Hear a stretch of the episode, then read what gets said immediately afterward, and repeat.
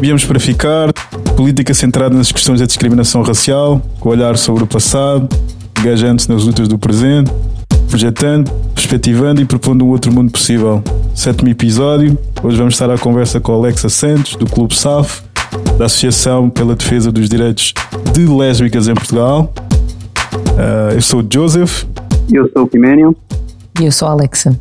Viva Alexa! Olá. Como e quando e com, e com que intuito é que surgiu o Clube SAF? O Clube SAFO é uma associação que faz este ano 25 anos de existência. Parabéns. Obrigada. é, é, é, uma, é, uma, é uma das associações mais antigas em Portugal em, em defesa de lésbicas e é a única. É a única em Portugal. é a única em Portugal. mais nenhuma com este com este nome e com, esta, com este intuito foi alguma vez criada. Uh, já existem coletivos, já existiram grupos uh, específicos, mas nunca uh, associações. Portanto, existem associações LGBT, LGBTI, LGBTI, mas nunca existiu uma associação direcionada para mulheres que têm relações com mulheres, ou lésbicas, bissexuais, pansexuais. Portanto, um, pessoas que, que são lidas com mulheres ou que se identificam com mulheres e que têm relações com outras. Então o Clube SAF acontece um bocadinho nesta, hum, exatamente, de uma necessidade de, neste caso, quatro uh, pessoas, uh, dois casais de mulheres, de fazerem alguma coisa para um, saber onde é, que, onde, é que, onde é que andam outras iguais a elas, uh, de perceber como é que nós podemos ajudar pessoas que passam as mesmas coisas que nós e ao mesmo tempo de criar espaços que são de aceitação, de vivências de, de, de diversidade um, e, e, que realmente acolham estas, estas pessoas. E, e o Clube SAF tem uma história que, que é muito interessante, primeiro porque acaba por dar continuidade a uma ideia de temos que criar história, não é? Temos que, temos que mostrar as nossas uh, experiências, as nossas vivências. E cria uma coisa que se chama Zona Livre, que é uma revista. É um boletim? Um boletim.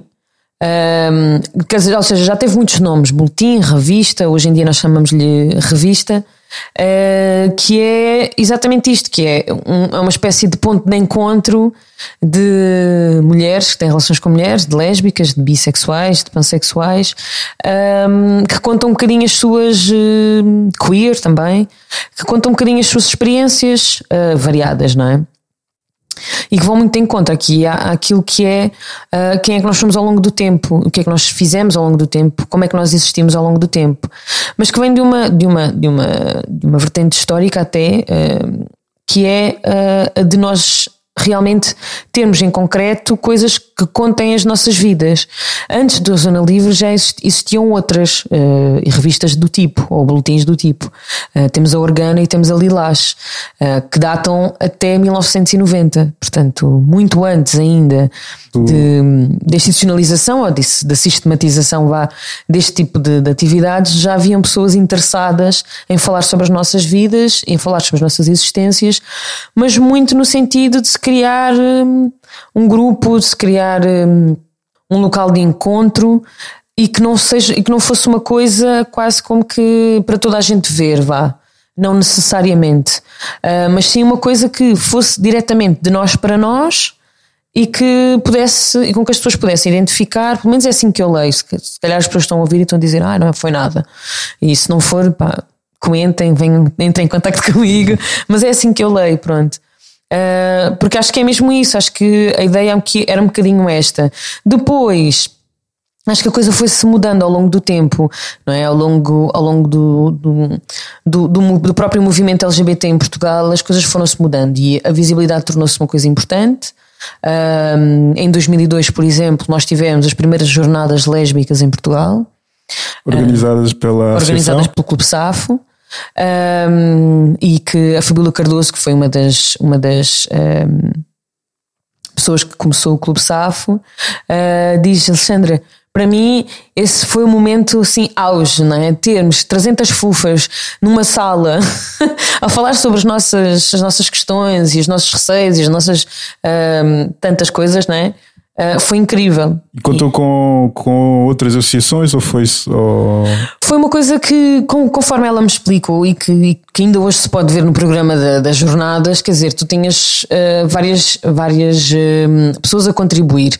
Tinhas o Clube SAF, que era a pessoa, a pessoa jurídica, a organização que estava a fazer a coisa, mas depois tinhas pessoas convidadas de associações portuguesas, de associações internacionais e depois um, quase como que representantes do Estado ou de outras um, entidades. entidades. Então aquilo foi uma coisa muito interessante, porque foram três dias um, de debate, de conversa, de explanação assim de, de, várias coisas e foram as primeiras e foram as únicas, não é? Portanto, desde 2002 que não existem outras, portanto não, não, não voltou a acontecer. Não voltaram a acontecer e em 2022, portanto, para o ano faz 20 anos das primeiras jornadas, então assim, um dos nossos sonhos é ter umas, uh, as segundas jornadas lésbicas em Portugal e a ver se isso acontece, que é um aniversário de 20 anos e ao mesmo tempo, quer dizer, o que é que, porque é que nós ainda falamos de lésbicas, não é? Porque é que nós ainda falamos, porque é que ainda é importante é preciso. Uh, nós termos estas jornadas e ao mesmo tempo celebrar o facto desta visibilidade. E uma das coisas que, que, que o Clube Safo, que é um dos objetivos do Clube Safo e que o Clube Safo sempre disse, é que é muito importante termos uma visibilidade positiva uh, destas vivências. Porquê? Porque existe uma construção, uma ideia de que as pessoas LGBT no geral, uh, mas as lésbicas em específico, são, este tipo, são um determinado tipo de pessoa. Não é? Certo. E então é muito importante que as pessoas, ah, a sociedade em geral, de que nós fazemos parte, percebam que nós também fazemos parte da sociedade em geral e que também temos as vidas que as outras pessoas têm, uh, também vivemos as mesmas coisas que as outras pessoas vivem e ao mesmo tempo não, não é? Ao mesmo tempo temos vivências muito particulares, muito específicas, porque uh, gostamos de pessoas do mesmo sexo e porque somos mulheres, ou porque somos lidas com mulheres, ou porque temos vulvas. Portanto, então é, todas essas coisas são, são super importantes para, um, para depois pensar aqui na, nesta história do Clube SAF, porque ao longo de 25 anos, uh, todas estas, estas questões vão se vão, vão, ter, vão tendo novas faces, vão tendo novas uh, uh, roupagens e ao mesmo tempo vão aglomerando e vão, e vão tendo que discutir paralelamente várias questões, não é? Então é, é sempre uma coisa muito interessante. Mas uma das coisas que eu acho que é muito importante dizer é que nas fundadoras do, do Clube SAF, um, a Fabíola Cardoso, a Ana Prata um, e mais duas, houve sempre uma, uma, uma, uma ideia muito, muito forte que foi de fazer com que não fosse uma associação uh, só uh, das, das grandes cidades, não é? A ideia era aqui sempre que um, se fizessem atividades a nível nacional, a nível nacional e principalmente Ilhas. no interior Sim, e principalmente no interior, principalmente nos sítios onde normalmente as pessoas não se sentem tão à vontade para sair do armário, para terem vivências. Devido ao contexto social. Exatamente. Uh, ao, medo, ao medo de represálias, ao medo de violência, pronto. E então o Clube Safo tem muito isto, tem muito esta, esta, esta história de fazer coisas como acampamentos em góis, em no Arcádia, tipo no Alentejo, no meio do Alentejo, de irem para a Serra de Monchique uh, e fazerem retiros quase assim conjunto, de, de fazerem muitas vezes um, eh, de irem para restaurantes, almoços, jantares, tomar, irem tomar café e ter assim um, um, uma, uma lista de eventos regular mas que mudava sempre de sítio e que ia muitas vezes para o interior do país, para outras cidades que não uh, Lisboa e Porto. E então é, é uma das coisas que eu acho que é super importante na história do Clube SAF e que faz com que depois nós, quando olhamos para, para os grupos de pessoas que, entretanto, foram fazendo parte do Clube SAF ao longo dos anos, uh, conseguimos ver pessoas de todo o tipo Certo. Conseguimos ver pessoas de, quer dizer, que vivem em todos os sítios. E isto é uma, é uma riqueza muito grande uh, do Clube Safo, que é uma coisa que as pessoas normalmente não têm essa ideia, porque nós, quando vemos uma instituição uh, e, e, temos a ideia de que ela está sediada numa capital, ou que tem serviços numa capital, ou em Lisboa, ou no Porto, não, achamos que ela não existe fora dessas. Hum, do meio urbano. Do meio urbano, deste, deste, deste, destes contextos. E não é verdade. Então é uma das coisas que nós. Uh, o grupo que, entretanto, voltou uh, ao Clube Safro. O Clube Safro depois tem estas, também tem esta história que é ele, ele existe enquanto grupo de pessoas, depois este grupo de pessoas sai, vem outro. Há sempre há ali momentos de interregno em que, na, em que estamos em, a perceber quem é, quem é que chega à frente, será que as pessoas têm vida para fazer isto e não sei o quê. E então, desde 2015, vá, que estava assim em modos que sem, sem uma, uma, uma lista, sem, sem um grupo a gerir uh, que é a associação. E então foi em 2019 que, depois de alguns anos, enquanto, enquanto eu fazia outras coisas, que eu fui encontrando pessoas que tinham feito parte do Clube SAF. A Clara Carvalho, a, a Anabela, assim, várias pessoas que me iam fazendo esta, esta proposta. Então, mas e trazer o Clube SAF? E será que faz sentido? Será que não faz sentido? E não sei o quê. E eu ia falando com as minhas amigas: olha, uh, como é que é? E depois ia falando com ativistas de outros sítios, de outras, de outras cidades e etc. E as pessoas iam-me dizendo: pá, realmente se calhar faz sentido.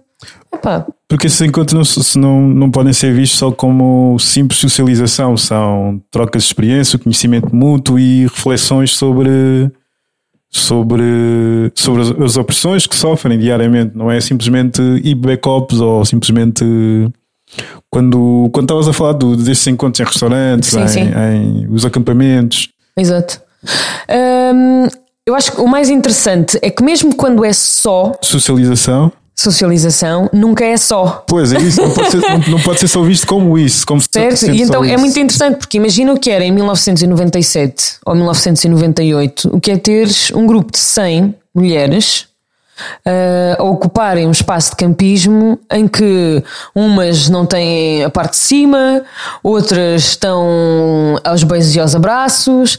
Quer dizer, isto é, é muito importante. É um espaço de socialização, é um espaço só em que estamos todas aqui uh, a acampar mas é também um espaço de reivindicação, de dizer eu, enquanto pessoa que estou a namorar com outra pessoa do mesmo sexo, eu, enquanto mulher, ou pessoa, enquanto pessoa lida com mulher, também tenho o direito a este espaço. Portanto, nunca é só, mesmo sendo. Exatamente, exatamente. o que é muito fixe. E a história do Clube SAF tem, tem, traz sempre este, esta, esta, estas reivindicações políticas, estas, hum, estas ocupações de espaço, estas reivindicações.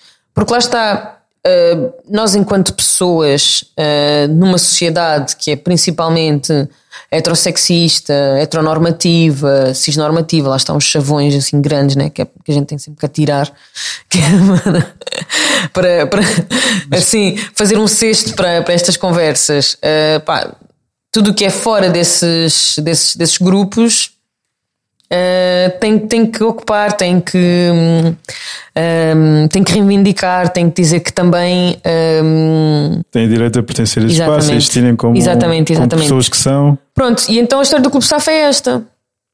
É literalmente nós a fazermos para nós, nós a fazermos por nós e nós a fazermos para que a sociedade entenda que nós existimos, que nós amamos, que nós vivemos uh, e portanto é, é, tanto de celebração como de reivindicação a história do Clube Salvo. São 25 anos exatamente assim.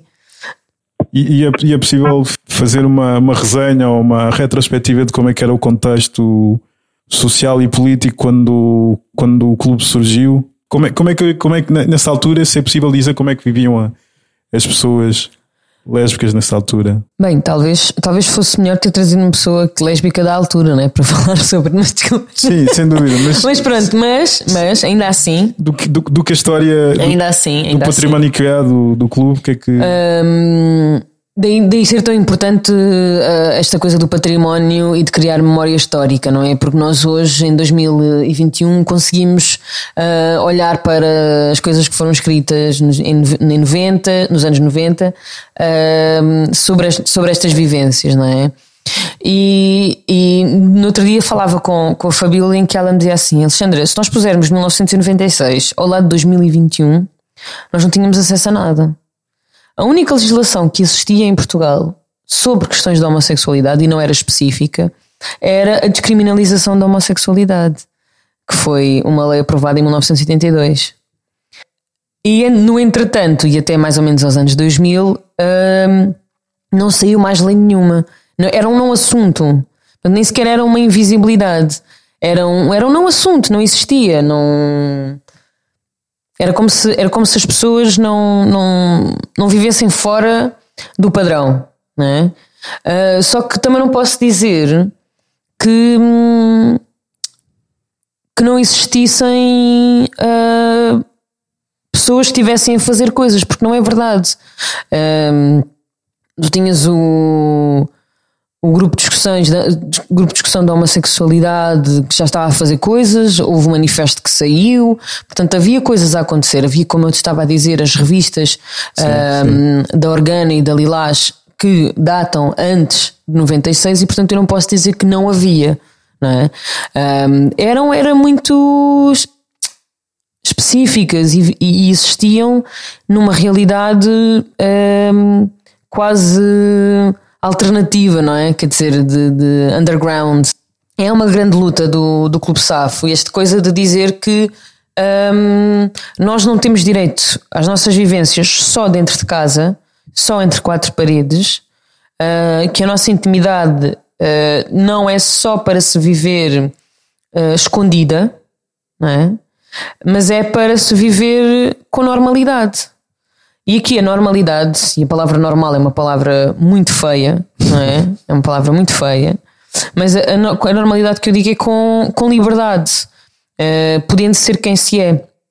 E é aqui isto que, que muitas vezes as pessoas não percebem, que uh, não é ok duas raparigas ou duas mulheres estarem uh, a trocar afeto no espaço público e serem abordadas, por exemplo, pela polícia, que foi uma coisa que aconteceu a uh, semana passada no Arco do Cego aqui em Lisboa. Em Lisboa, não é? Uma cidade que hasteia bandeiras, uh, uma cidade que ganha prémios. Diz que é amiga. Não é?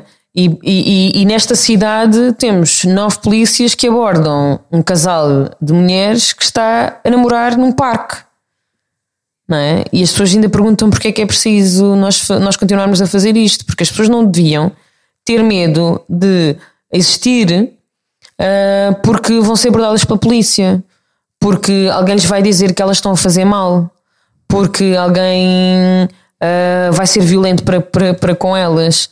Portanto, eu acho que isto é, é muito é muito importante e, e a história do Clube SAF para mim é importante também porque ela traz estas questões, não é? Porque é que nós em 2019 dissemos assim, ok, é importante trazer o Clube SAF? É porque realmente precisamos de um espaço para falar sobre estas questões. Precisamos de alguém que advogue, um, que saiba, que viva, que experiencie estas, estas vivências e que possa defender as pessoas, que possa servir também de, de exemplo positivo e dizer: não, tu não estás doente, tu não és anormal, hum, tu tens direito e legitimidade às tuas relações e, e a amares da forma que amas, e ao mesmo tempo de não seres assediada, de não seres despedida no trabalho, de etc, etc, etc. Então, uh, tudo isto são coisas muito importantes para a história desta organização.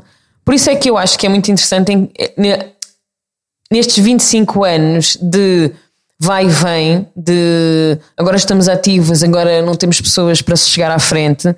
A verdade é que o Clube SAF nunca se dissolveu.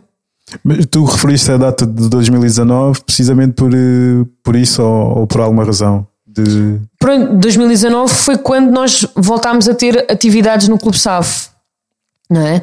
2020 tinham sido uh, interrompidos até de, de 2015 até 2019. até 2019. Portanto, havia uh, uh, alguma atividade, por exemplo, na, na, página de Facebook, etc., mas não havia uma lista, não havia um grupo de pessoas uh, que estava oficialmente eleito uh, para, para. À frente da associação, organizar. Exatamente, para estar à frente, exatamente. E depois nós começámos atividades em 2019, no sentido de criar espaços e, e, perceber se realmente fazia sentido, começámos a perceber que as pessoas vinham, que as pessoas tinham estas questões, e em junho de 2020 foi como nós tivemos a Assembleia Geral que depois elegeu os órgãos uh, que estão agora à frente da, da associação. E pronto, e foi, foi um ano assim muito atípico, porque nós em fevereiro estávamos a alinhavar que realmente era para ser, e em março entramos em pandemia. Portanto, foi assim, foi assim um ano atípico, foi um ano desafiante, mas uh, continuamos, cá estamos, e as coisas têm acontecido e tem sido mesmo muito, muito, muito interessante. Alexa, estava-te aqui a ouvir Uh, estavas a falar desta necessidade de criar espaços, porque houve aquele interregno e, e falaste agora que havia essa necessidade de criar espaço. Eu gostava de saber era falar-me em necessidade de criar espaço porque estes espaços não existiam ou, ou, têm, ou têm que ser criados uma vez que a sociedade não, não é livre nem é saudável como devia de ser. Falar um bocado sobre esses espaços para, para pessoas lésbicas que foram criados e que têm vindo a ser criados e como é que estamos hoje. Olha, num tom positivo, e começando pelo, pelo, pelo positivo, o que nós temos visto é que existem cada vez mais coletivos LGBTI a acontecer. E, eh, e pessoas, um bocadinho pelo país inteiro, um, a fazerem ativismo de uma forma ou de outra. Uh, tu tens o LGBT Viseu, o LGBT Leiria, uh, tens a PAT, tens o pessoal de Bragança, tens pessoal, quer dizer, no Algarve. Que é PAT. Uh, é uma organização em Coimbra. um bocadinho que, que, que vem um bocadinho de, de através e depois de, de, uma, de, uma, de uma associação que é Não Te Prives, que deixou de existir. Pronto, e é, uma, é um coletivo muito fixe isto para dizer que é muito positivo porque tu vês, por exemplo, nos últimos 10 anos, um, um, um aumento exatamente destes, deste tipo de pessoal, um bocadinho pelo país inteiro. E isto é muito fixe. Isto é mesmo muito fixe.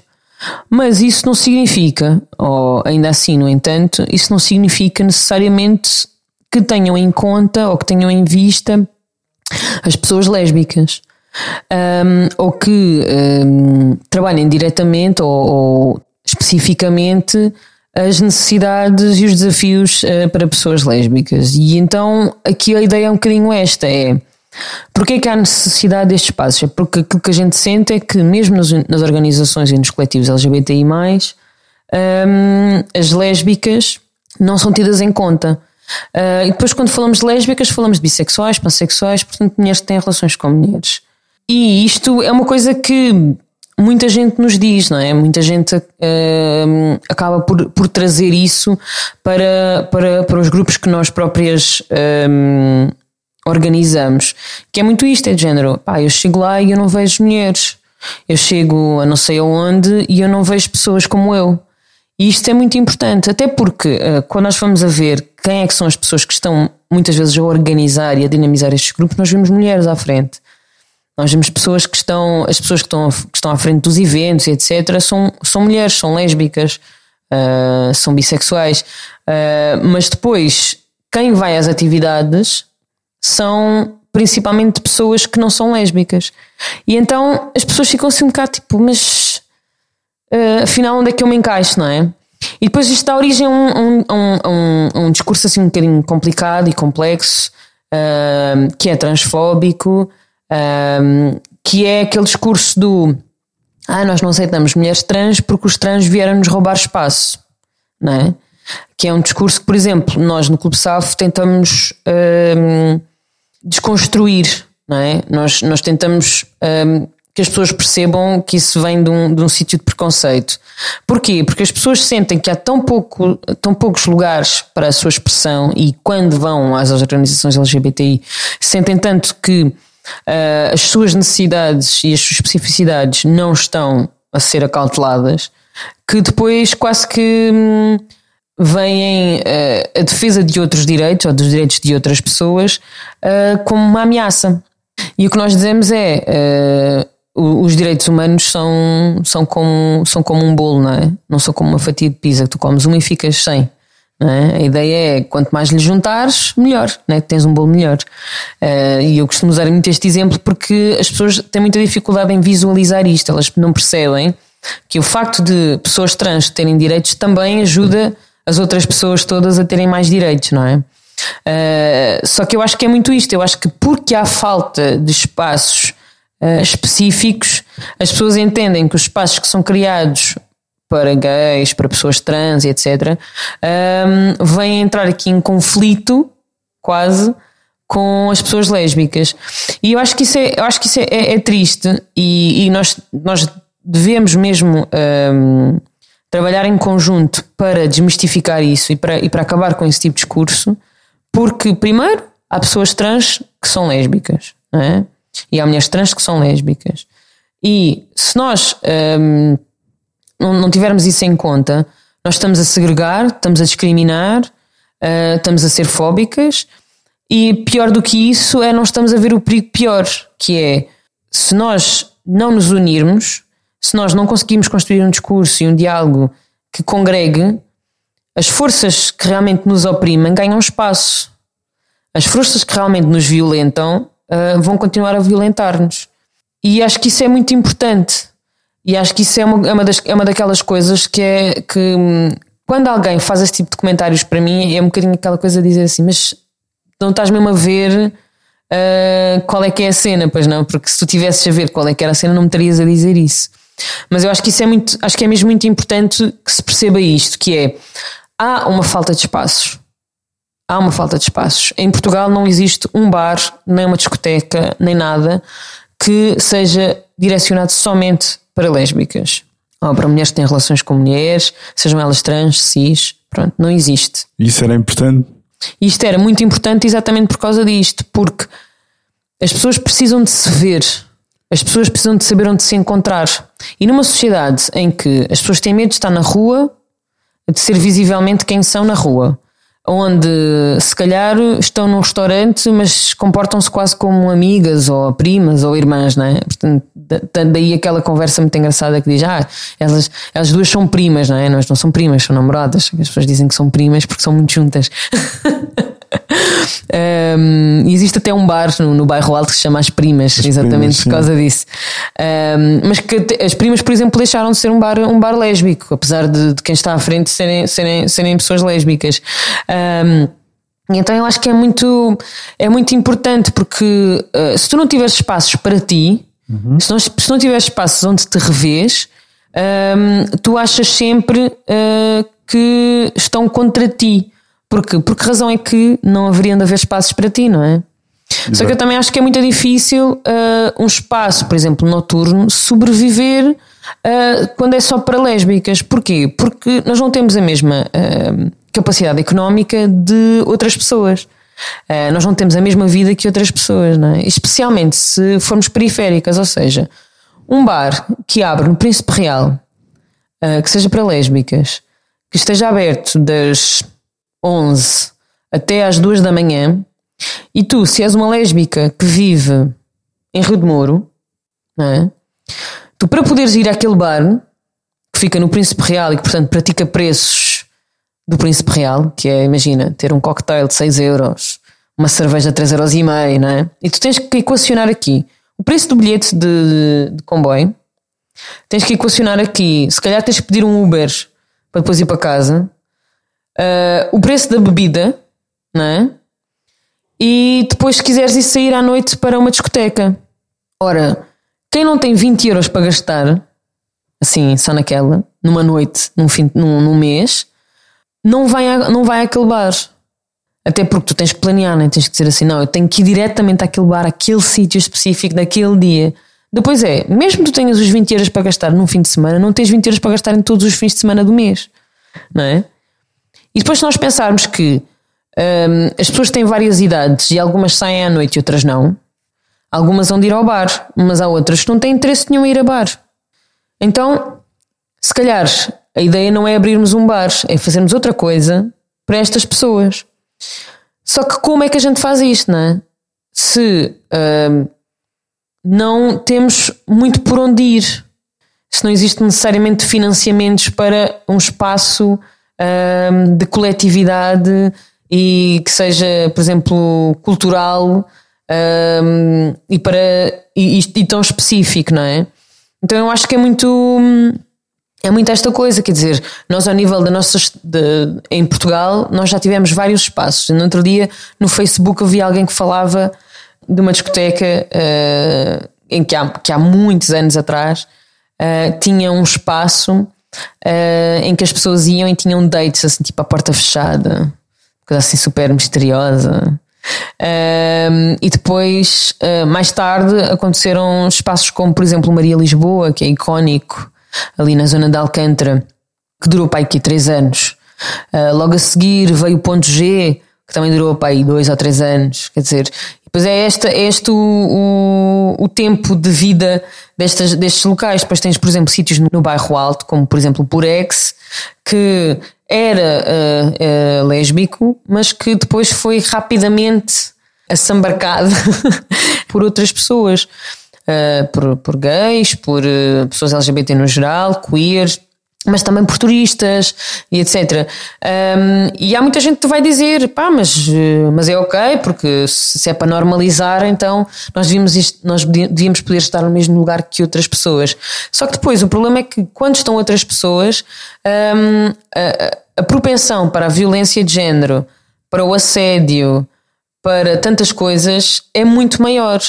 Portanto, não conseguimos criar um espaço seguro. Então as mulheres não vão. As lésbicas não vão. Então é, é, é, é realmente hum, uma necessidade. Essa, essa é, era uma pergunta pensando em alguém que pudesse estar a pensar dessa forma, de que o necessário seria, ou o ideal seria haver um espaço onde as pessoas pudessem estar e pudessem ser o que elas são, sem, sem, sem essa ameaça de violência, sem, uhum. esse, sem esse constrangimento que argumento é que se pode dar a alguém que pode pensar que a existência de espaços específicos para uma determinada comunidade não é uh, uma forma de isolamento, uma forma, não é uma forma de cantonamento, uma forma de segregação também? Olha, uh, antes de mais, o ideal não é o real. Certo. o ideal era que não houvessem diferenças de género, que as mulheres fossem pagas o mesmo que os homens no trabalho, que pessoas lésbicas pudessem andar livremente na, na cidade. E isso não é real, isso não é verdade. não é? É um ideal, é. Esperamos que um dia isso aconteça e que realmente não seja necessário espaços específicos. Uh, só que aquilo que nós percebemos e aquilo que nós sabemos é que isso não é verdade. Ou seja, uh, não é verdade que um casal de mulheres que está num bar não é assediada Uh, não é verdade que duas pessoas lidas como mulheres no meio da rua uh, não são abordadas uh, para, por exemplo, favores sexuais. Não é verdade que num, num, num contexto de trabalho uma lésbica não é assediada pelo seu coordenador, pelo seu chefe, pelos colegas, pelos colegas uh, com piadas do género: Ah, tu, o problema é que ainda nunca provaste a cena a sério, porque se um dia que provares uh, vais deixar de ser lésbica, ou uh, no dia que provares é que tu vais saber o que é que é bom. Coisas assim deste género. Portanto, eu acho que é mesmo um, uma coisa que assim, quem dera, e esperemos que. Hum, que sim, que um dia isso seja verdade, que não sejam necessários passos específicos, um, mas hoje em dia isso não é verdade. E é muito importante criar resiliência, amor próprio, uh, confiança, e isto só é possível em espaços específicos. É para isso que esses espaços servem. Uhum, exatamente, exatamente. Porque senão só vais encontrar sempre as mesmas coisas, que já são as coisas que a sociedade te diz que tu não podes ser, que tu não podes fazer, que tu não podes ser, que tu não podes essas coisas todas. Então, uma, uma zona livre. Uhum, exatamente. Podia ser o nome de um espaço, por exemplo. fica, fica a dica.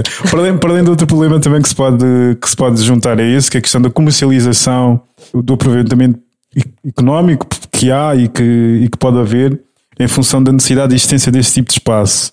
Portanto, se calhar a questão passaria por ser as, as próprias organizações de defesa deste, de, de, direitos dessas comunidades a, a construírem esse espaço, a, a, gerirem esse espaço, em vez de deixar que a vontade do capital tome conta ou se aproveite disso para. Há quem diga que não. Há quem diga que não. Então... Há quem diga que não. Há quem diga que um, a necessidade é de tal ordem que desde que alguém fizesse já era bom. Certo. Sabes? Um, eu acho que nós que temos uma visão mais alargada uh, das, das questões, talvez ponhamos isso em cima da mesa e digamos, uh, pois, mas se calhar isto não tem os objetivos uh, corretos, não é? Não, ou um, o objetivo do lucro não é o objetivo pelo qual nós, nós queremos estar a fazer isto. Uh, o objetivo é efetivamente fazer a mudança uh, social uh, que nós queremos ver no mundo, vá, para ser assim meio poética. Mas é um bocadinho ideia, esta ideia, quer dizer, mas ao mesmo tempo é do género, mesmo que o teu objetivo seja o lucro um, e na, na, falta de, de, de, de, de outras possibilidades, há muita gente que vai dizer que, hum, que não, que importa é realmente ter estes espaços. Importa a existência do espaço, independentemente. Exatamente. Só que aquilo que a gente vê é que também é isto: é quando, uh, e a história dos espaços lésbicos diz isso, né? que é quando o objetivo é o lucro, ele não sobrevive muito tempo, estes espaços. É? Mesmo que sejam feitos por lésbicas, mesmo que sejam, que sejam feitos uh, uh, por mulheres lésbicas, quando o objetivo é o lucro, um, pá, as pessoas têm muito pouca capacidade de subsistência. Porque deixa de ser livre também. Sim, deixa de. Sem dúvida. Portanto, aqui também é um bocado esta ideia de que se nós queremos um espaço para todas, todas as lésbicas, para todas, não é? Um, nós temos que pensar que, que, que, nós, enquanto grupo societário, vá, vamos dizer assim, de uma forma muito quase sociológica, um, somos, somos um grupo eh, muito com, com, características específicas. Ou podemos ser, já claro, as Ellens da vida, não é? E, e etc. Que se calhar diziam assim: ah, eu ir a um bar específico, que horror, eu posso andar no mundo e na vida como eu quiser, mas depois temos uma ópera que entra numa Hermès, não sei onde, e é vítima de, de racismo. Portanto, Uh, is it really? Será que é o poder económico que te vai dar realmente a liberdade, a liberdade. para existir? Não, não, é? não, não, claro que não, mas uh, deixa de ser livre também porque, porque, porque há essa lógica de, do lucro e que à partida vai barrar algumas pessoas de poderem frequentar esse espaço porque não têm condições económicas para isso, porque lá está, não, não, não tem essa como o objetivo é o lucro, não tem esse sentido de, de congregar as pessoas realmente, juntar as pessoas ali por eh, simplesmente por. Eh, não, elas, elas têm, têm o objetivo de juntar pessoas que lhes paguem as contas. Não é? Uh, mas isso é, é, estar a pôr uma barreira à partida que nem todo. Pois, mas isso traz outro desafio, não é? Que é então e como é que pagas as contas? não é? E aqui e, e isto fala da sobrevivência destes espaços, não é? Era que na sequência dessa conversa é, é, é um dos cernos da questão aqui, não é? A lógica do, lucro ou toda a estrutura capitalista ela não funciona para servir as pessoas, não é? Ela mete as pessoas a servir um lucro. E isso depois cria-nos estas contradições que é nós temos que nos apegar a nós, nós seres humanos, e se não tiveres o lucro à frente, não consegues sustentar um estabelecimento, logo esse, o espaço desaparece. Eu queria te perguntar então, é, tu falas muito que vão se abrindo alguns espaços, desaparecem ao fim de três anos. Que, não são economicamente viáveis ou porque acabaram por ser eh, reapropriados, ou seja, ou, uh, por, outro, por outras pessoas e, portanto, aquele espaço perdeu aquela, aquela condição, né? aquela capacidade de servir de safe space. E se isso ainda existe, então, hoje, se há algum espaço que alguém nos possa estar a ouvir, que, que se possa ser identificado, ou se isso, por outro lado, é melhor nem, nem divulgar, porque senão depois vai outro pessoal, não sei. Um, que é que tu dirias sobre o estado dos, dos espaços hoje, atualmente? É assim, eu acho uh, que nós devemos sempre divulgar. Acho até que há muitas formas das pessoas contribuírem para os espaços. Por exemplo, um exemplo assim muito específico. No outro dia, um senhor uh, mandou-nos uma mensagem para, para o Clube SAF a perguntar se podia ser sócio do Clube SAF. E os estatutos do Clube SAF não permitem uh, que homens uh, façam parte do Clube SAF. Homens, homens cis, uh, principalmente. E eu disse ao senhor: olha, os nossos estatutos não permitem, mas se quiser, pode fazer uma doação voluntariamente e tal e tal. E o senhor fez efetivamente uma doação uh, diretamente para a conta do Clube SAF, pois nem sequer me disse nada, nem, nem que tinha feito, nem que não tinha feito, simplesmente doou o dinheiro, pronto. E o que eu acho, é que, que eu acho muito interessante é isto: é tu és uma pessoa aliada destas questões. E se tu és uma pessoa aliada destas questões, principalmente não vais tentar ocupar os espaços que são feitos, que são já poucos, uh, para estas pessoas. Tu vais aliar-te a eles. E aliar-te a eles é muitas vezes isto: é fazer doações, é voluntariamente uh, apoiares determinadas coisas, é se, por exemplo, se és um profissional, se és, se és um profissional de saúde uh, ou uma profissional de saúde, dizeres, olha, tenho estes serviços assim assim para vocês. Uh, e eu acho que, isto é, acho que isto é muito, muito interessante e muito importante. Portanto, eu acho que nós devemos sempre divulgar, até porque existem muitas formas das pessoas apoiarem um, estas causas, estas associações e estes grupos de pessoas uh, sem que necessariamente ocupem os seus espaços, sem que necessariamente uh, façam destas questões as, sobre si, seja, sobre a pessoa aliada, mas sim sobre estas mesmas pessoas. Eu costumo dizer muitas vezes é se a pessoa é aliada e se a pessoa acha que é importante que estes grupos, estas comunidades uh, tenham uh, os seus espaços, então a primeira coisa a fazer é não ocupá-los. A primeira coisa é não querer fazer parte deles e sim perceber de que forma é que pode efetivamente apoiá-los. O que, é que, o que é que acontece também muitas vezes? um, e que eu acho que é muito importante nesta história do capital, é que nós esquecemos que o capital não é só o dinheiro. É muito mais do que isso. É o tempo, é o recurso humano, é, é tantas coisas. E então, para apoiar, existem muitas formas de tu fazeres. E a razão pela qual eu continuo a dizer que estes lugares uh, não têm muito, muito, muito tempo de vida é porque muitas vezes não pensam nas pessoas que estão a servir. Porque a partir do momento em que pensam nas pessoas que estão a servir, ou pudessem pensar nas pessoas uh, que estariam a servir ou que seriam o alvo uh, destes espaços, mudariam as suas táticas. Porque tu não podes querer que, se calhar, duas mulheres que vivem, nem sei, nas Mercedes, que têm três filhos, uh, de relações anteriores e que uh, lutam para pagar uma, uma, uma, uma renda de casa, que estas pessoas se desloquem a um local, né? toda a logística de terem que meter alguém a cuidar das miúdas ou dos, dos filhos um, e etc. E depois ainda terem que se deslocar para um sítio, não sei o quê, para terem uma noite de papá e gastar 50 euros, 60 euros numa saída. Portanto, é muito importante um, que os locais pensem nas pessoas primeiro e só depois pensem em como é que podem garantir a sua subsistência.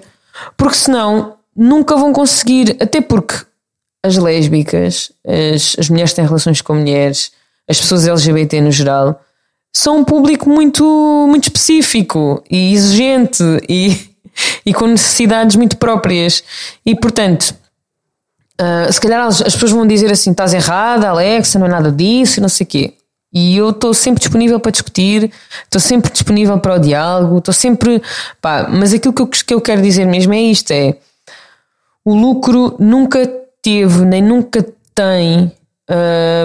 Como intuito colmatar necessidades das pessoas em específico. Um, e, e, e, concretamente, o lucro, como dizias e muito bem, e eu concordo plenamente, é feito para que a gente viva em função dele e para ele. E portanto, nós ou criamos respostas, uh, espaços que vão contra essa maré, ou então, na minha opinião, nós nunca vamos ter o oceano. vamos sempre ser jogadas para a costa e vamos sempre morrer na praia. Tu falaste da, da falta de existência de espaços que existem, da necessidade de, de haver esse espaço para as pessoas poderem ser eh, ou poder, poderem estar de forma livre, serem o que elas são, sem qualquer tipo de ameaça de violência ou mesmo violência a, a acontecer, seja física, seja, seja verbal, seja, seja mental, seja emocional. Falaste também da, das sucessivas discriminações que pessoas lésbicas sofrem nos seus locais de trabalho, com, com assédio. Um, de que forma é que a comunidade lésbica vive em Portugal? Um, socialmente, como é que é vista? Que, que, que discriminações ainda, aqui ainda vão sofrendo? E a nível institucional, que barreiras ou que barreiras é que continuam a enfrentar no que toca a acesso a serviços públicos, acesso a, até acesso a equipamentos e bens culturais, por exemplo? Olha, eu Durante a pandemia, eu recebi várias mensagens, e o Clube SAF também, de, de várias mulheres que estavam a lidar, por exemplo, com, com as questões de, de direito parental. Sim. Ou seja, há muitas mulheres que têm filhos de relações anteriores com heterossexuais, com homens. E uh, durante a pandemia aconteceu muito uh, terem que lidar com estes pais a vedarem acesso às crianças. Ou uh, depois de se calhar de um ano, dois anos ou três anos em que a coisa mais ou menos correu bem, ou foi correndo, não é? foi andando, de repente durante a pandemia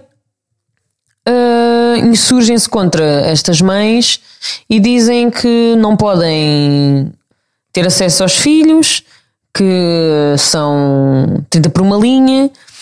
E isto é uma coisa que é muito interessante e muito importante, porque hum, há muita dificuldade depois de saber o que é que se faz, não é? Porque a verdade é que a justiça ainda é muito machista. E então, uh, mesmo que a lei no geral esteja sempre do lado da mãe, isto entre aspas, não é? Uh, assim que a mãe não respeita um determinado canon, não é? heterossexual, cisgênero, ela é vista como uma espécie de uma aberração, não é? Então, uh, coitadinhas das crianças, não é? Uh, como diria a senhora que, que, que advoga pelas, pelas terapias de reconversão em Portugal, deixem as crianças em paz. e, e para mim tem, tem muito a ver com isto, quer dizer, um, há um, um nível muito grande de discriminação de género, relacionada com questões de género, mas depois relacionada com, as, com tu não respeitares os papéis de género. Se tu não respeitas os papéis de género, tu não tens direito a uma vida condigna, porque tu não estás a respeitar as regras. É? Se tu não estás a respeitar as regras, não podes ser vista como ser humano com todos os direitos.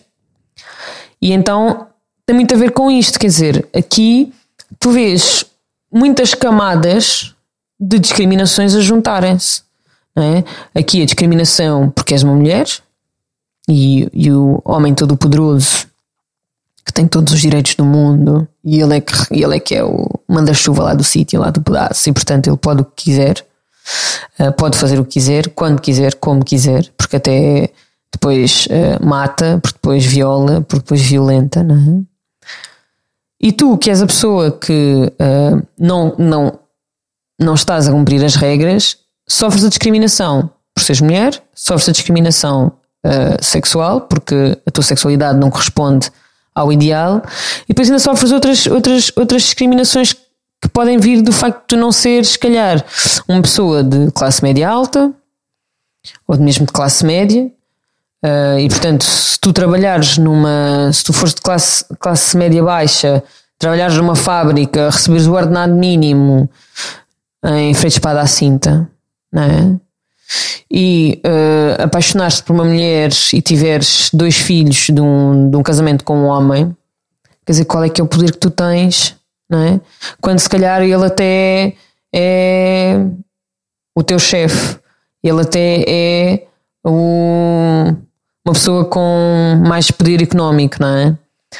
E depois, para além disso, tens as outras questões, que é se tu fores uma mulher negra, mais ainda, não é? Porque uh, primeiro há toda uma ideia de que as pessoas negras são muito menos propensas a aceitar as questões LGBT, que não é verdade, não é? Não é verdade, isto é um imaginário colonial, é?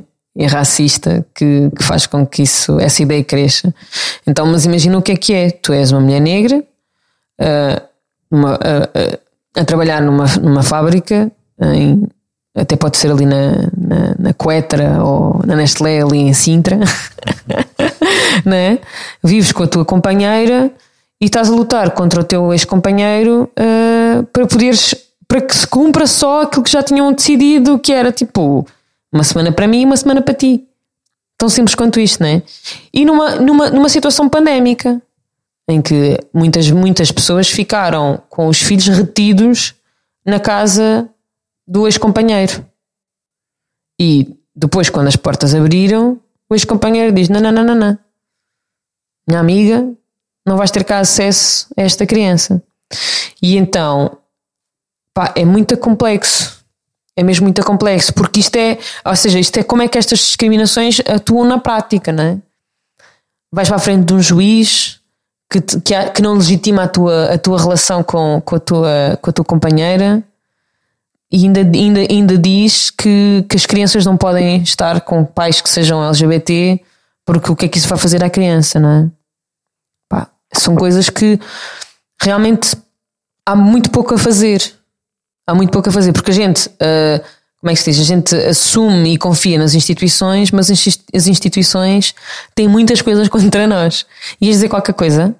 Estás a identificar aí várias, uh, várias questões muito importantes, estás a falar de várias discriminações e estás a falar de várias dificuldades que as pessoas lésbicas acabam por, por sofrer, por serem mulheres, por serem uh, lésbicas, ou por serem pessoas racializadas, ou tudo isso.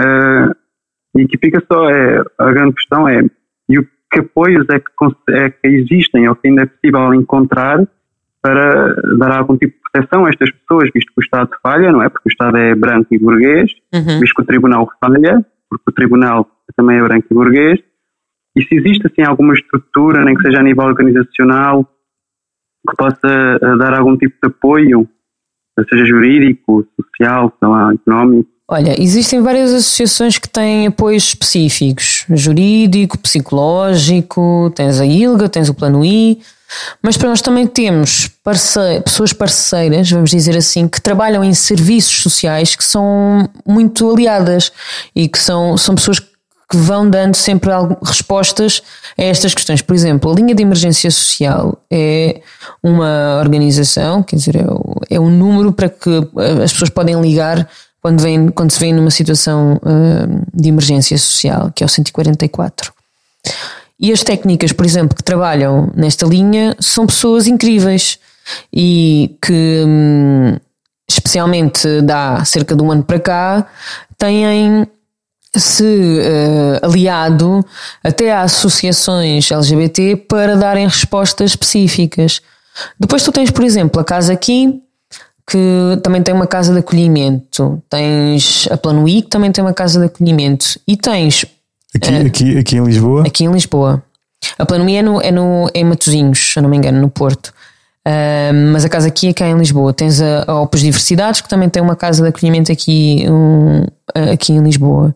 Um, mas para além disto, tens coisas como autarquias e câmaras municipais a fazerem planos de acolhimento, uh, financiamentos a serem disponibilizados para que associações façam mais coisas. Agora, aquilo que, que eu acho que acontece é um gap muito grande. Há, há aqui um, quase, eu podia até dizer um abismo, não é? Que é uh, entre a pessoa e a associação.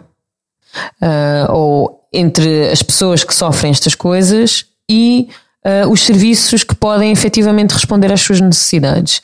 Pá, e eu acho que é muito difícil porque um, aquilo que normalmente uh, acaba por funcionar são os serviços de proximidade, seja o médico de família, o centro de saúde, o hospital, as urgências do hospital, uh, a escola, uh, a farmácia, não é? São, são sítios que são os serviços de proximidade. Então, aquilo que realmente resultaria enquanto resposta efetiva a estas questões e um bocadinho e, e, no país inteiro, não é? E para as pessoas, independentemente do sítio onde elas vivem, seria que todos estes profissionais tivessem um, sensibilizados e sensibilizadas para estas questões. Não, não, tem, não tem, seria preciso uma formação? Seria precisa formação, mas a formação é só. Consciência. Sim. Ou seja, é só a ponta do iceberg a formação, né? Era, era muito importante que os currículos escolares, por exemplo, desde o início da escola, mostrassem uh, a, diversidade. a diversidade. Era muito importante que os discursos sobre estas questões mudassem. Porquê? Porque tu não podes estar uma vida inteira a ser socializada que isto é errado, que isto é mau, que isto é né, contra a natura, um, teres profissionais de pronto, que te dizem que uh, até há uma cura para isto e por isso é que uma das reivindicações assim mais recentes e que estão a ganhar cada vez mais força é para acabarmos e para se legislar contra as terapias de, de reconversão, que falava há bocadinho. Uh, porque realmente nós temos que criar um, um, um discurso social que não passa só pelos profissionais, passa por nós mudarmos completamente a forma como nós falamos, vemos, uh, nomeamos todas estas coisas. Sociedade no seu todo. Exatamente. E é muito, é muito complicado nós fazermos, por exemplo, formação para profissionais, que nós sabemos que quem vem são os profissionais que já estão mais ou menos sensibilizados, conscientes, Pronto. que até querem aprender mais. Porque depois são os outros que acham que isso é tudo uma parvoíce que fazem os maiores estragos. É? Então é preciso um, cada vez mais que as instituições se responsabilizem de facto para que não seja só as associações da sociedade civil, é? para que seja o Estado, etc, etc, que ganham os prémios todos do, na Europa, o Rainbow Map, estás em quatro lugares, uhu, yeah, yeah, né? e que se responsabilize, responsabilize efetivamente por esta mudança que é necessária fazer, porque é isto, para aquela pessoa que vive não sei aonde, né? não, não acha que faça a diferença telefonar para o serviço da associação que está em Lisboa, por exemplo. Não é? E portanto, nós temos que ter a certeza que os serviços de proximidade, os serviços que as pessoas podem realmente acessar, estão preparados para dar as respostas que estas pessoas precisam. Uh, uma questão que é importante, que acho que é importante, é a questão, a questão da saúde mental das pessoas que sofrem opressão. Sim. No caso específico das lésbicas. Há números sobre comportamentos suicidas ou até internamentos relacionados com ou potenciados por essa discriminação pela forma como, como são como essas pessoas são tratadas? Ou o, o que é que é possível dizer sobre isso que há em Portugal cada vez mais estudos sobre essas questões. Há gente a fazer mestrados há gente a fazer doutoramentos há projetos por exemplo no Centro de Estudos Sociais uh, do qual eu faço parte um, em Coimbra, na Universidade de Coimbra, em que há estudos que falam sobre estas questões. Um, não necessariamente só sobre discriminação ou só sobre uh, números de suicídios, etc. Mas depois também tens as associações a fazer o seu trabalho, não é? Tu tens a ILGA, a Rede Execo, que vão mostrando alguns números. Só que é sempre um, um, como é que se diz? Muito residual. Muito residual. E por isso é que é um grande, era um grande, uma grande batalha, que não foi ganha, que os censos mostrassem um bocadinho isto, não é?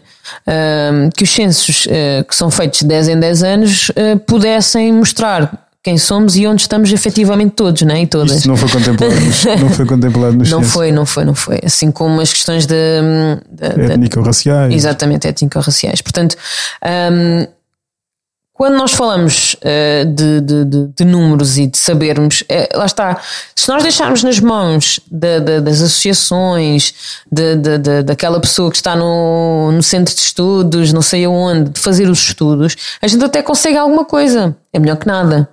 Mas nunca é um número real. E portanto, nós vamos nos eh, orientando e vendo por números uh, mais ou menos globais, não é? Por exemplo, tu não tens em Portugal um registro das mortes por suicídio.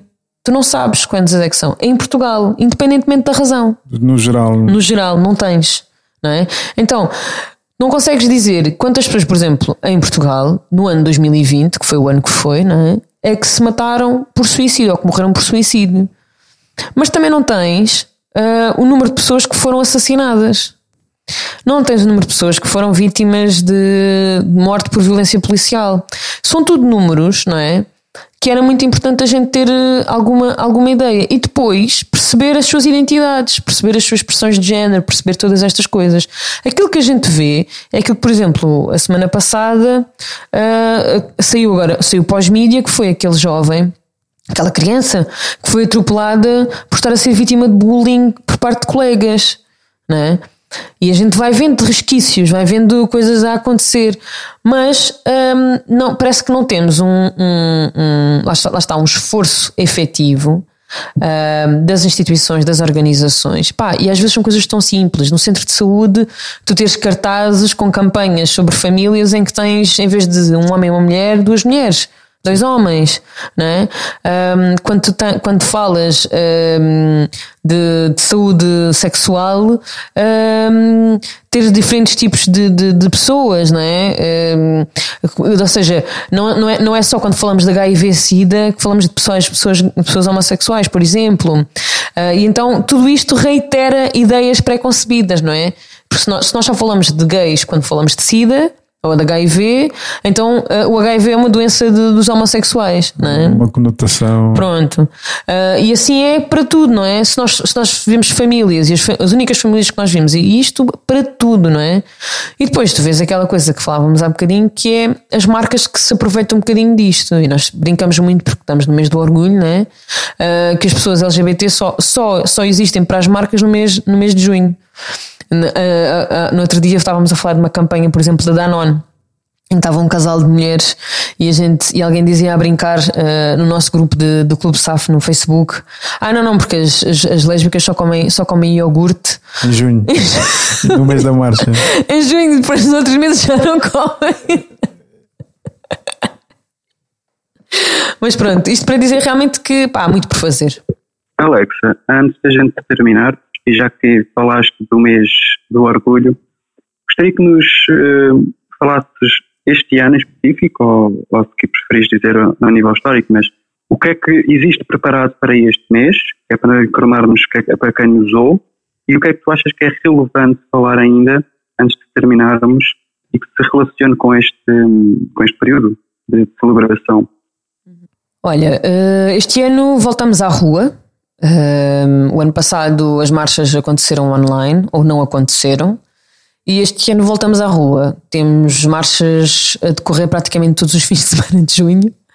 Um, uh, eh, nós no Clube SAF vamos nos organizar para conseguir ir à de Lisboa, que é no dia 19 de junho, mas dia 12 tens em Aveiro, acho que Bragança também vai fazer, uh, Viseu vai, está, está a organizar-se para, para se encontrar, portanto eu acho que vai, vão haver assim algumas coisas um, que são assim giras e que o pessoal deve deve manter uh, alerta e atento para, para, para ver.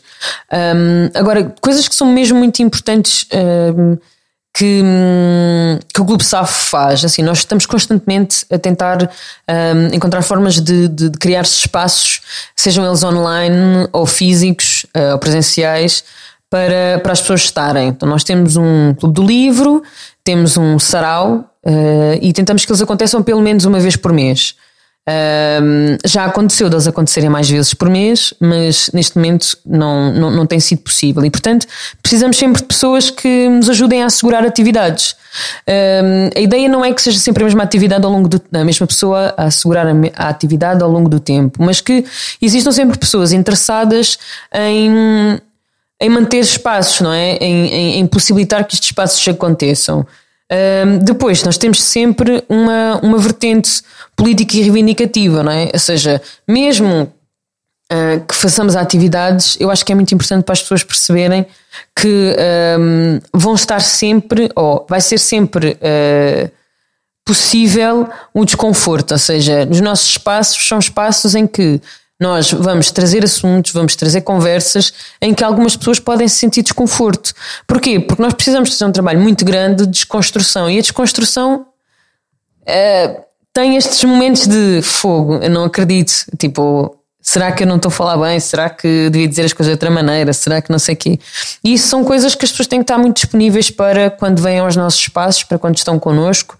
Um, e é muito importante. Isto porquê? Porque é muito importante e, e, e nós temos mesmo que uh, fazer isto, pelo menos nós no Clube SAF uh, achamos isso, que é é muito importante nós, nós criarmos diálogo, é muito importante nós percebermos que nós não sabemos tudo e é muito importante um, a criação de pontos. Mas a gente só pode fazer isto uh, quando se propõe exatamente a discutir efetivamente, uh, a dialogar realmente e, e a construir com todas as coisas que o construir implica, não é? Que é, vamos estar muitas vezes em desacordo, Uh, vamos estar muitas vezes em, em, em, em, burnout quase, mas porquê? Porque as coisas não são simples, as pessoas não são simples e as coisas e, e os assuntos são complexos.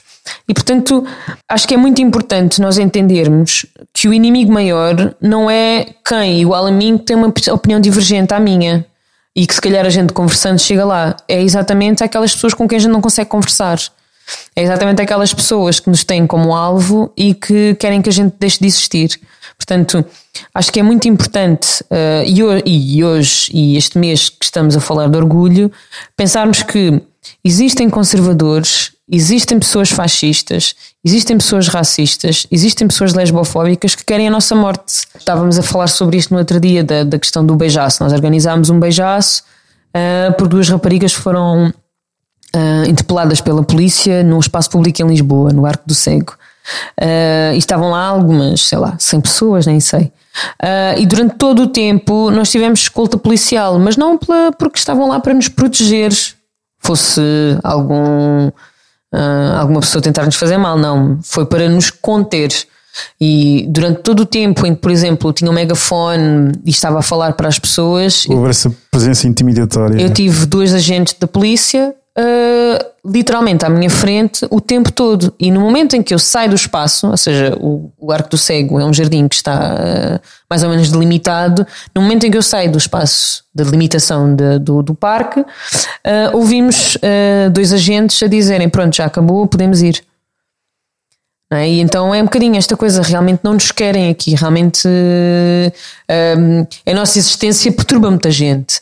E então é, é um mês para nós ponderarmos exatamente isto: é que pontos é que, são, é que podemos fazer, que diálogos é que podemos construir, porque estão a ameaçar a nossa existência, estão a ameaçar a nossa segurança. E não é só um, os políticos mais conservadores, é, é muita gente, em muitas instituições, e portanto pá, temos mesmo que, que, ver onde é que podemos nos agregar.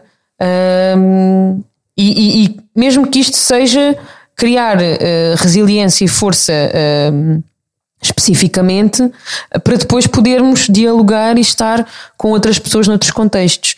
Uh, o que nós não podemos deixar de fazer é exatamente ir para outros contextos, estar com outras pessoas, com outras organizações, porque senão daqui a muito pouco tempo uh, desmantelam-nos e, e efetivamente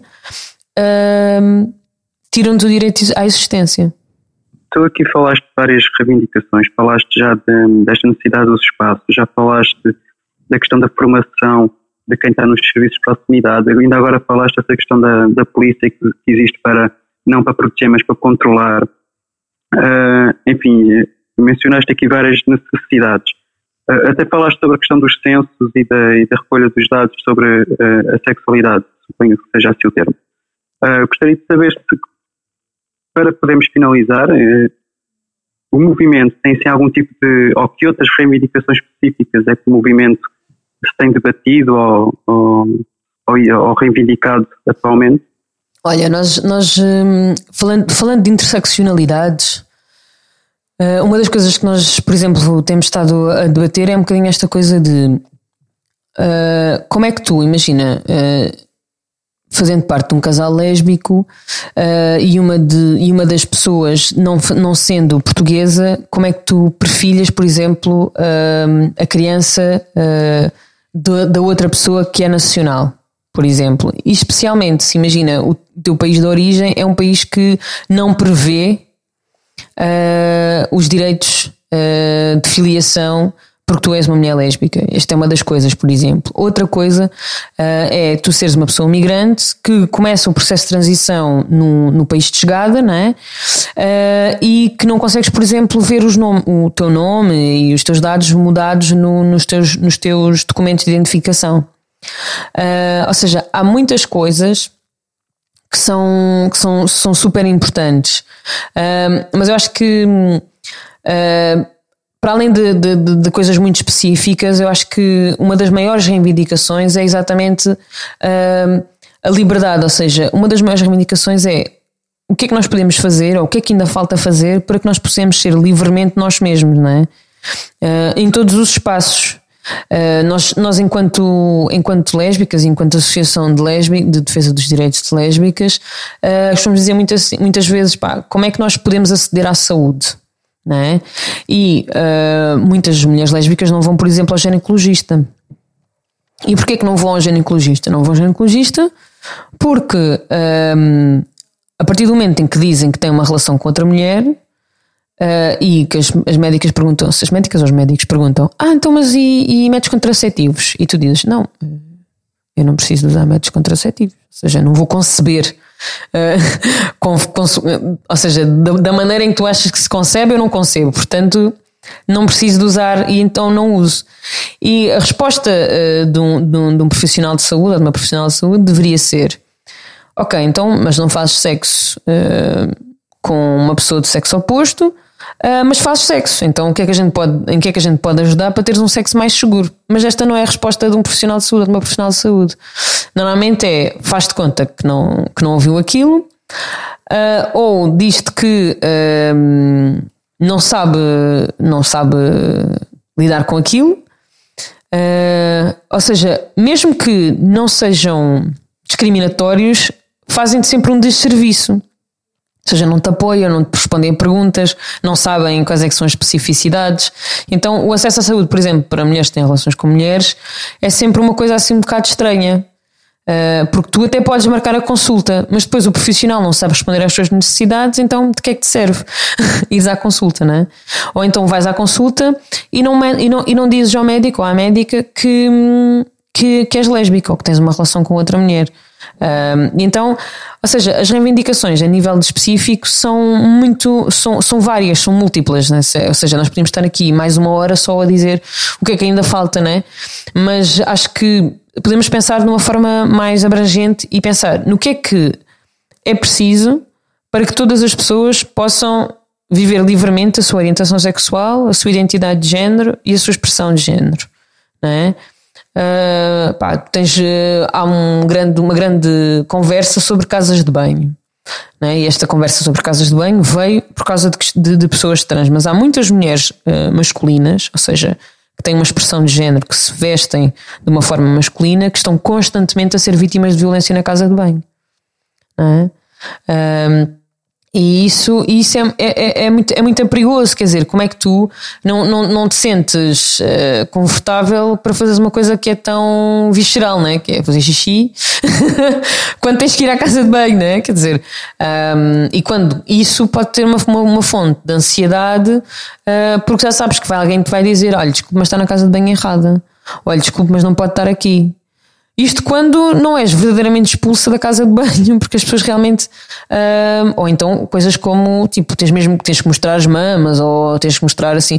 Né? E há pessoas que acabam por fazer isso porque a violência é de tal ordem. Portanto, é mesmo. Há, há mesmo muito por fazer para que as pessoas possam viver livremente. Um, e então a ideia é um bocadinho esta: é o que é que cada pessoa pode fazer para assegurar a liberdade de todas as pessoas de existirem plenamente, não é? Desde crianças, adolescentes, adultos, pessoas idosas, né?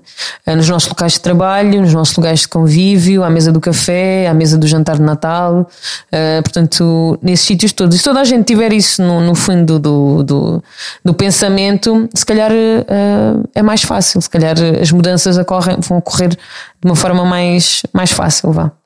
Viemos praticar, finalmente temos uma conversa que nos traz um assunto tem que se manter demasiado invisível, creio eu, acho que é o mesmo termo. Já falámos sobre o percurso histórico da luta pelas pessoas lésbicas, falámos que, este, que esta luta não é de hoje, esta luta já, já, já se paga já há algum tempo, inclusive já houve espaços, uh, a própria uh, associação com que, cuja representante está a falar connosco já vai fazer os seus 25 anos, portanto já estamos a falar da década de 90, já falámos de algumas revistas, já falámos várias necessidades que mantêm-se ainda no dia a dia, desde a ocupação do espaço público que sempre é necessário, até, até contrariar a, sua desocupação ou a sua desapropriação.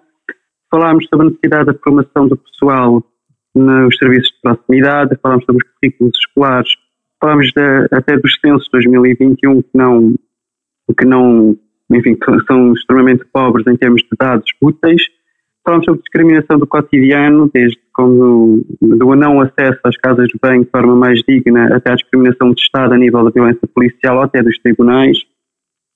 Já falamos sobre as reivindicações, falamos da principal das reivindicações que estão sempre separar à saúde e à liberdade, o modo Romani, só uma parte. Falámos do acesso à saúde, falámos da necessidade das pessoas serem como elas são e serem respeitadas, independentemente do modelo social eh, sexista que nos é imposto atualmente. Então, Alexa, diz-nos alguma coisa que não ficou por dizer ou que não ficou uh, conversada como devia ser? Um, eu só queria reiterar que existem lésbicas em todo o lado. Existem lésbicas de todas as classes sociais, de todas as culturas, de todas as raças e etnias, uh, em, todo lugar, em todos os lugares do mundo. Em todas as profissões. Tudo. Se não conheces nenhuma lésbica, se não conheces uma pessoa LGBT, é porque elas não te contam que são LGBT ou porque não estás a ver bem. E eu convido todas as pessoas a olharem à sua volta e se as pessoas com quem se dão, as pessoas, as pessoas amigas, foram muito iguais a elas mesmas, que elas perguntem porquê. É isso. Viemos para ficar, este foi o sétimo episódio. Estaremos de volta em breve. Saudações antirracistas. E até uma próxima.